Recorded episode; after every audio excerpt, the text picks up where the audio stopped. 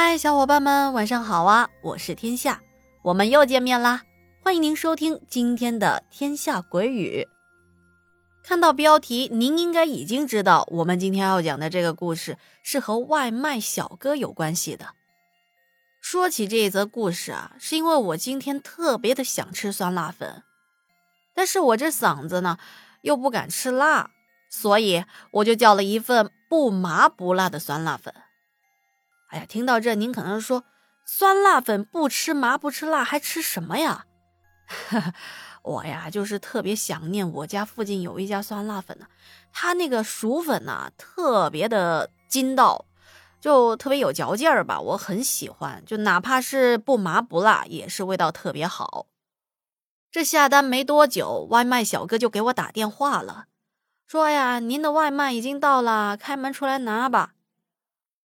当我看到外卖小哥风尘仆仆的样子，突然我的脑子里啊，就想起了之前一个外卖小哥跟我说的一段他自己的经历。这段经历啊，可以说是非常的离奇。好了，那接下来就由天下带着这一份吃完了酸辣粉的心满意足之后的饱满精神状态，跟您讲述今天的故事。跟我讲这个故事的小哥啊，也是之前听我节目的一位听友，他是湖南株洲人，但是啊，他在上海工作。这小哥哥啊，今年二十一岁。他说：“我高中毕业之后啊，就想到外面的世界去看看，趁着年轻想闯荡一番。跟我同村里的那些小伙伴呢，很多跟我一样，甚至有的初中就出来打工了。于是啊。”我就跟着同乡来到了上海这个地方。一开始是在工地里做一些小工的工作，但后来啊，我觉得小工这工作实在是太辛苦了，每天累死累活的，而且啊，我身体本来就不怎么强壮，这一来二去啊，我觉得再这样下去，身体可能会垮了。所以啊，我就想换一份工作，但是在上海。我一没有学历，也没办法像那些白领去上班；二又没什么技术，你说要去做一点含金量高一点的工作都不行。所以啊，我暂时啊就想着先做做外卖吧。毕竟听说呀，只要是够勤快，这一个月下来呀也能赚一些钱，并且我觉得自己已经从村里出来了，我也不想回去就被他们看扁。于是我就做起了外卖小哥。以前还没有做这份工作的时候，就觉得看起来也挺简单的嘛。但是当我开始做这份工作之后，我才发现，并不比搬砖要轻松多少。不仅是风里来雨里去，抢到单之后要快速的跑到商家取货，接着又要掐着时间点，尽量呢。不超时的送到顾客的手中，别说这每天跑来跑去啊，压力也特别的大，就怕一不小心呢，把饭盒里的汤给洒了，顾客不仅要责怪我，而且呀，甚至会投诉我。做我们这种服务行业呀，就最怕投诉了，一旦投诉，可以说啊，这一单就白跑了，甚至还要赔钱进去。但是啊。由于日子久了，我也积攒了不少的经验。比如啊，我会将我所在的这个附近几个区域啊，那地图都摸得透透的。第二呢，我在拿这些盒饭的时候啊，我有一些固定他们的方法。很多时候啊，我们这些同事之间闲下来的时候，也会互相交流一些心得。这一来二去啊，我这跑单的效率就提高了不少。在我做这份工的第二个月，在这个月我已经挣到了七八千了，有这样的成绩啊，我相当的满意。正当我树立起对自己的信心，想好好的干这份工作，并且努力的挣钱，没想到接下来我遇到这一段诡异的经历啊，让我现在想起来都瘆得慌。这事儿啊，发生在去年的六月份，因为我记得当时嘛下着雨，本来呢我不想接这单的，而且当时啊已经是晚上的十一点，时间已经挺晚的，我也挺累的。但是看着这这单呢，附近也没有别人接，我想着，哎，要不就接了吧，接下来挣到就是钱呐。而且呀，送货的这个地址我特别的清楚。以前我也去过，那是一个高档的小区。这小区一说出来啊，可能大家都知道，那小区就在黄浦江的边上，据说还有电视剧在那个小区取过景呢。这个订单啊，点的是金拱门的一份单人套餐，我记得好像是麦辣鸡腿堡，还有薯条以及可乐的这么一个套餐。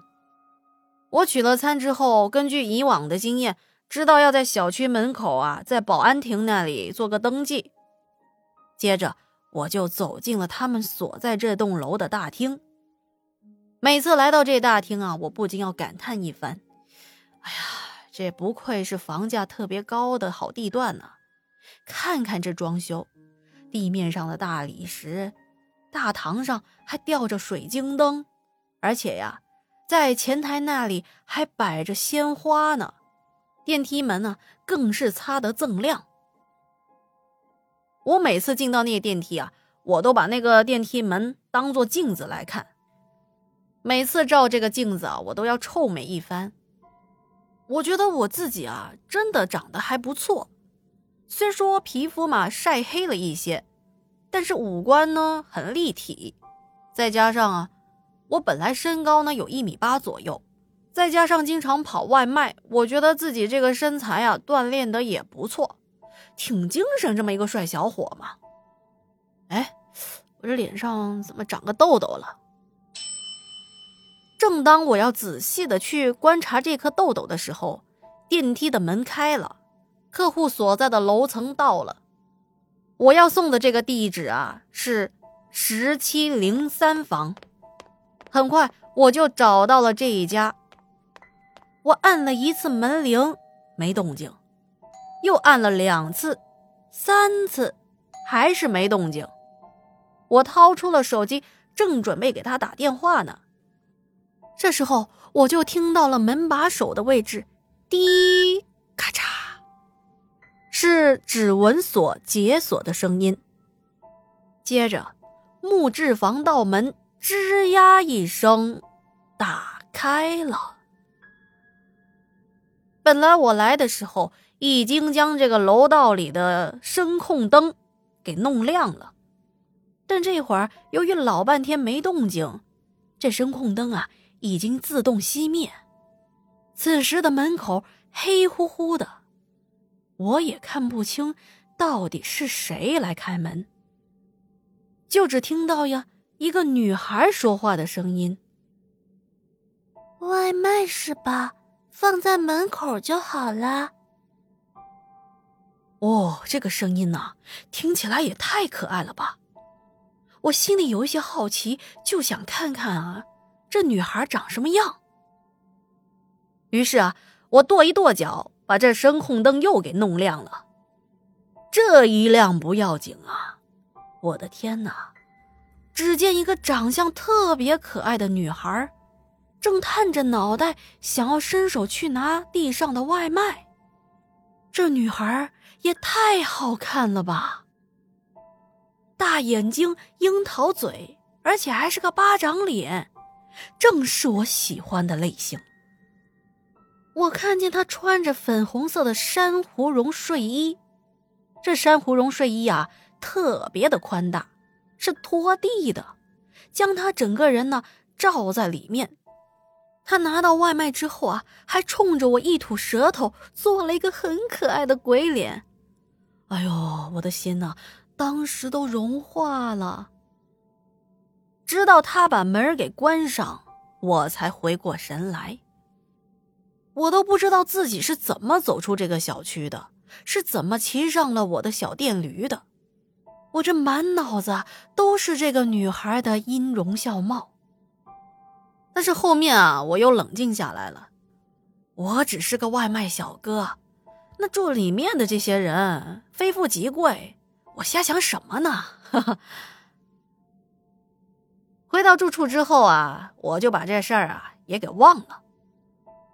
但是没想到啊，第二天晚上，也是差不多十一点左右，我又接到了同样地址的外卖单。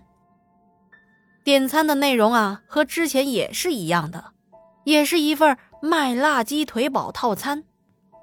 我心里啊，顿时就想起了昨天晚上见到的那个小姐姐。也不知道为什么，心里啊多了几分的期待，迫不及待呀，想把这餐呢赶紧就送到她的面前。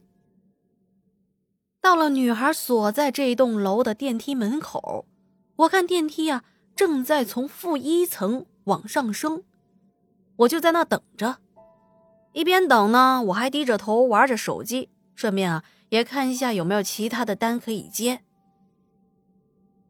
这时候电梯门打开了，我头也不抬的往里面迈。当我抬起头准备去按那个女孩所在的楼层的时候，我发现这楼层的按钮。是亮着的，也就是说，电梯里有人跟我一样要去十七楼。此刻，我就把头抬起来，想看看是谁跟我同坐一辆电梯。就在我这么不经意的一抬头，哟呵，这电梯里的那个人，不就是我想见的那个女孩吗？我看她好像也认出我来了。笑吟吟的看着我。哦，你是十七零三的住户是吗？这是不是你点的外卖啊？我把外卖递给他。啊，嗯，是的，嗯，谢谢你了。说着，我就把外卖的这个纸袋子递给了他。结果呀，就在我们交接的那一瞬间，我的手跟他的手。触碰了，但是他的手啊，特别的冰凉。而且让我觉得很奇怪的是，此时这么热的夏天，他为什么还穿着这么大的一个珊瑚绒睡衣呢？不过啊，由于我长这么大，还是第一次触碰到女孩子的手，而且还是这么可爱的女孩子，这一激动。另一只手上拿着的手机，啪叽一下就掉地上了。那手机啊，正好就掉落在女孩的脚下。我满脸抱歉的准备弯腰去捡手机，就在我弯下腰的一瞬间，我从他的这个大珊瑚睡衣啊纽扣和纽扣之间的那条缝隙中，哎。我竟然没看到他的脚，睡衣里头啊，空空荡荡的。此刻的我心里一惊，我不知道该怎么办，我只能强装镇定的捡起了手机。这时候。我感觉到我脑门上的汗呐，像黄豆一般一颗一颗的往外冒。此刻的我已经不敢去看那个女孩了，因为我怕，我怕看到恐怖的样子。毕竟，我以前也看过一些鬼片，这脑子里啊，瞬间脑补了以前看过的画面。随着电梯缓缓的上升，这时候正好到了十四楼，我急中生智，忙不迭的按了一下十五楼。接着电梯很快就在十五楼打开了门。电梯门一打开，我夺门而出。此刻的我，唯一的想法就是不能和这个女孩待在一块儿。幸运的是。当我从十五楼出来的时候，正好看到有一位老大爷正在门口啊抽烟。只要看到有人，我心里便踏实下来了。大爷被我这么一个突然冲出来，他也吓了一跳。我也顾不上跟他解释什么，我发着抖给我最要好的同事打电话，让他尽快啊到这里来接我，因为我啊实在是不敢一个人回去了。好了，当外卖小哥跟我说这个事情的时候啊，一开始我还以为他遇到的是桃花，没想到。是桃花劫，关键啊，这桃花劫呀也太吓人了。您听完之后啊，要是觉得不吓人，哎，那就是我的责任。实际上，这小哥跟我讲这事情的时候啊，他自己啊是发着抖说的，我自己呢也是被吓得不轻。哎呀，毕竟天下是讲故事的新手嘛，就请大家多多的包涵了。喜欢天下的节目啊，别忘了帮我点点赞、评评论、转发一下。最关键的是，是别忘记要订阅哦。订阅之后呢，就可以收到每次天下更新的提醒啦。好了，今天的节目啊，说到这也差不多了。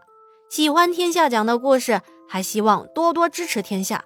在接下来呀，天下会开通洗米团，加入洗米团后可以收听所有的付费节目。偷偷告诉大家，那些付费节目是相当的精彩哦。希望在未来可以看到加了洗米团的你哦。